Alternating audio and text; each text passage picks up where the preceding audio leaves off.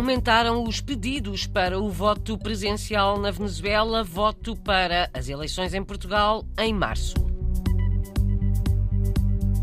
Em Paris, placa de homenagem a Mário Soares por ocasião dos 50 anos do 25 de Abril vai ser colocada no prédio onde viveu quando esteve exilado.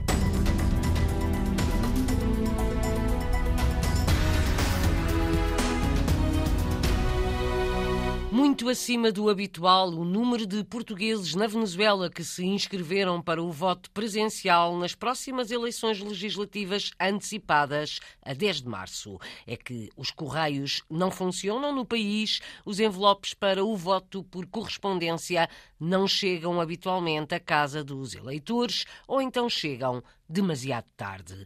A única forma de garantir o voto nas eleições em Portugal é a inscrição para o voto presencial, diz Fernando Topa, conselheiro das comunidades portuguesas em Caracas. É o que faz sempre. Desta vez está agradavelmente surpreendido com o número de inscritos. É um número que se pode dizer irrisório, mas que chama muito a atenção. Eu, pelo menos na área consular de Caracas, que inclui os consulados honorários também, ouvi de que quase 500 pessoas pediram voto presencial. Isso é realmente um avanço importante, porque isso aqui na Venezuela não passava, não passava nunca.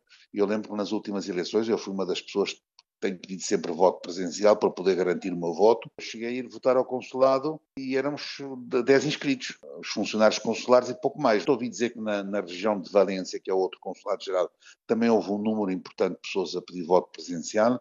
Quer dizer, há um interesse de parte da comunidade de querer votar. Fernando Topa, conselheiro das comunidades portuguesas na capital venezuelana, nas próximas eleições, volta a votar presencialmente na embaixada ou no consulado consulado português. Para isso, teve de se inscrever até 10 de janeiro, mas, diz Fernando Topa, é a única maneira de garantir que consegue votar o voto por correspondência quase nunca chega à Venezuela. Voto por correspondência, isso lamentavelmente não funciona. Os Correios da Venezuela não servem, isso não existe. Na Venezuela existe um instituto que chama Postel de Correios, mas isso não funciona. Os votos, lembro-me que no passado chegavam e a comunidade, aqueles que estavam interessados, mobilizavam-se, iam à, à central dos Correios buscar os votos, distribuíam às pessoas, depois as pessoas não queriam pagar para mandar voto, depois o governo nos últimos anos pôs um porte pago, mas que isso aqui não ninguém funcionava, a gente ia ao correio, olha, o porte está pago, o porte está pago, não está nada. Se vocês não pagam, daqui não sai nada. Ou seja, eu penso que da Venezuela poucos votos terão chegado. Muito poucos. Fernando, por exemplo, costuma receber o envelope em casa? Tenho talvez 20 anos que não sei o que é isso. A última vez que fiz voto por correio fui à central dos Correios buscar o voto, fui lá, olha, aqui deve haver um voto para mim, encontraram, deram-me, eu votei, fui lá, tive que pagar o porto e mandar o, o, o, envelope para Lisboa. Depois, quando foi possível implementar o voto presencial, eu tenho pedido voto presencial sempre. Ou seja, as últimas eleições tenho votado presencialmente. Portanto, a norma é que uh, os boletins de voto não chegam às caixas do correio na Venezuela. É, é não, não, não. Isso não funciona. Chegarão meia dúzia deles. Depois chegarão muito tarde, que isso é outra coisa. Quando eles vão distribuir, ou passam 30, um mês, um mês e meio com isso aí, depois é que distribuirá quando aquilo chega já passaram as eleições. Não funciona o voto por correspondência na Venezuela porque os correios não funcionam bem no país, por isso o Conselheiro das Comunidades Portuguesas em Caracas inscreveu-se para o voto presencial. Desta vez terão sido algumas centenas de portugueses que se terão inscrito para esta forma de voto presencial, mas é importante que haja desdobramento dos cadernos eleitorais para que o voto possa ser exercido em consulados honorários, explica Fernando Topa. Até acredito que dessas pessoas que pediram voto presencial, acredito que realmente a grande maioria vai exercer o direito ao voto. É importante agora que os consulados possam desdobrar os, os cadernos eleitorais para que se possa votar nos consulados honorários também, porque nós temos consulados honorários, ou seja, dentro da mesma área consular, que estão a mil quilómetros de distância. Também se a pessoa pedir voto presencial e tem que vir de mil quilómetros votar a Caracas, não vai vir. Agora, se faz o desdobramento dos cadernos eleitorais para os consulados honorários, as pessoas que estão inscritas lá irão votar com certeza. Fernando Topa, conselheiro das comunidades portuguesas em Caracas, na Venezuela. As próximas eleições em Portugal são a 10 de março, são legislativas antecipadas. As autoridades de saúde britânicas e a Organização Mundial de Saúde estão preocupadas com o surto de sarampo no Reino Unido.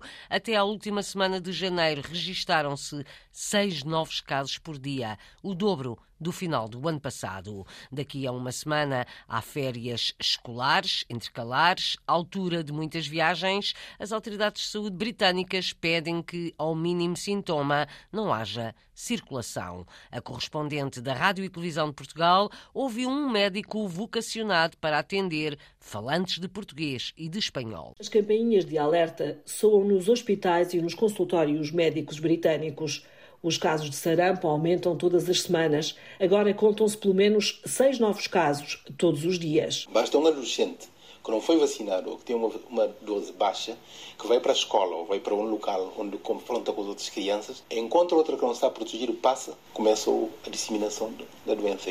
É bom que se chama a atenção que não atinge só a criança, atinge os adultos também. Justino Monteiro gera uma clínica no sul de Londres com porta aberta para as comunidades que falam sobretudo português e espanhol. Não temos tido, mas temos seguido. O médico segue o que se passa noutros pontos da capital e, em particular, a crise sanitária registada na região de Birmingham. É ali que estão 70% dos casos de sarampo. Alerta em Inglaterra. A partir de amanhã, centros de saúde e hospitais britânicos vão enviar mensagens a solicitar a vacinação das crianças não vacinadas contra o sarampo. Em Paris, o prédio onde viveu Mário Soares vai ter uma placa em sua homenagem. É uma de muitas iniciativas para assinalar os 50 anos do 25 de abril. O antigo presidente da República de Portugal viveu exilado na capital francesa antes da Revolução de Abril. Hermano Sanchez Ruivo, nascido em Portugal, chegou à França em 1971, é vereador na Câmara da capital francesa, conta como os 50 anos da Revolução dos Cravos vão ser lembrados e festejados em várias cidades francesas, Paris incluída. Paris, por X razões, mas em termos históricos, sempre acolheu exilados, sempre foi palco para quem não podia estar no país vir, inclusive, defender essa liberdade, lutar contra as ditaduras. Mário Soares foi um dos principais exilados eh, português em Paris. E como ele, centenas de menos conhecidos, a imigração portuguesa tem sempre a ver com a ditadura, de uma forma ou de outra. Portanto, relembrar isso é algo de, de, de fundamental. O que é que vai acontecer? Primeiro, o que vai acontecer não é apenas em Paris, isso é bom. São centenas de cidades, em grande parte graças à comunidade portuguesa, que justamente diz: Nós estamos aqui e gostaríamos que esse momento de liberdade fosse relembrado, e muitas delas já o fazem com alguma regularidade. Relembro que há uma cidade, Fontenay-sous-Bois, na região de, de, Paris, que até tem uma estátua em homenagem ao 25 de Abril. É única em todo o território uh, francês, embora agora uh, venha-se a, a descobrir pouco a pouco que, por exemplo, a cidade, o município de Tarnos, mais a sul, tem um prédio social a quem vai dar o nome de Grândola. São em várias cidades, em vários sítios de França. Algumas exposições sobre o 25 de Abril também estão a, a ser propostas. Para nós, Paris, falei de Mário Soares, vamos realizar a inauguração da placa que presta homenagem a Mário Soares no 17 uh, Boulevard Garibaldi, Paris 15, muito perto da Torre Eiffel, muito perto da Unesco, onde Mário Soares uh, viveu. O facto de estarmos a propor o nosso Salão Nobre para um, uma festa popular com música, com, com, com homenagens uh, no dia 27 de abril, é uma maneira de dizer a Câmara de Paris não esquece e uh, apela a todos os portugueses e não só a virem relembrar esse momento importante. Hermano Sanchez Ruivo, na RDP Internacional, é vereador na Câmara de Paris um de muitos municípios franceses onde se vão festejar os 50 anos do 25 de abril. O PS lamenta a morte de um dos fundadores do partido, João Félix, foi secretário de Estado dos Negócios Estrangeiros e da Imigração nos dois primeiros governos de Mário Soares. Foi também deputado. João Félix morreu aos 83 anos. A nota de condolências do PS foi divulgada ontem. O Partido Socialista decidiu também colocar a bandeira a meia haste.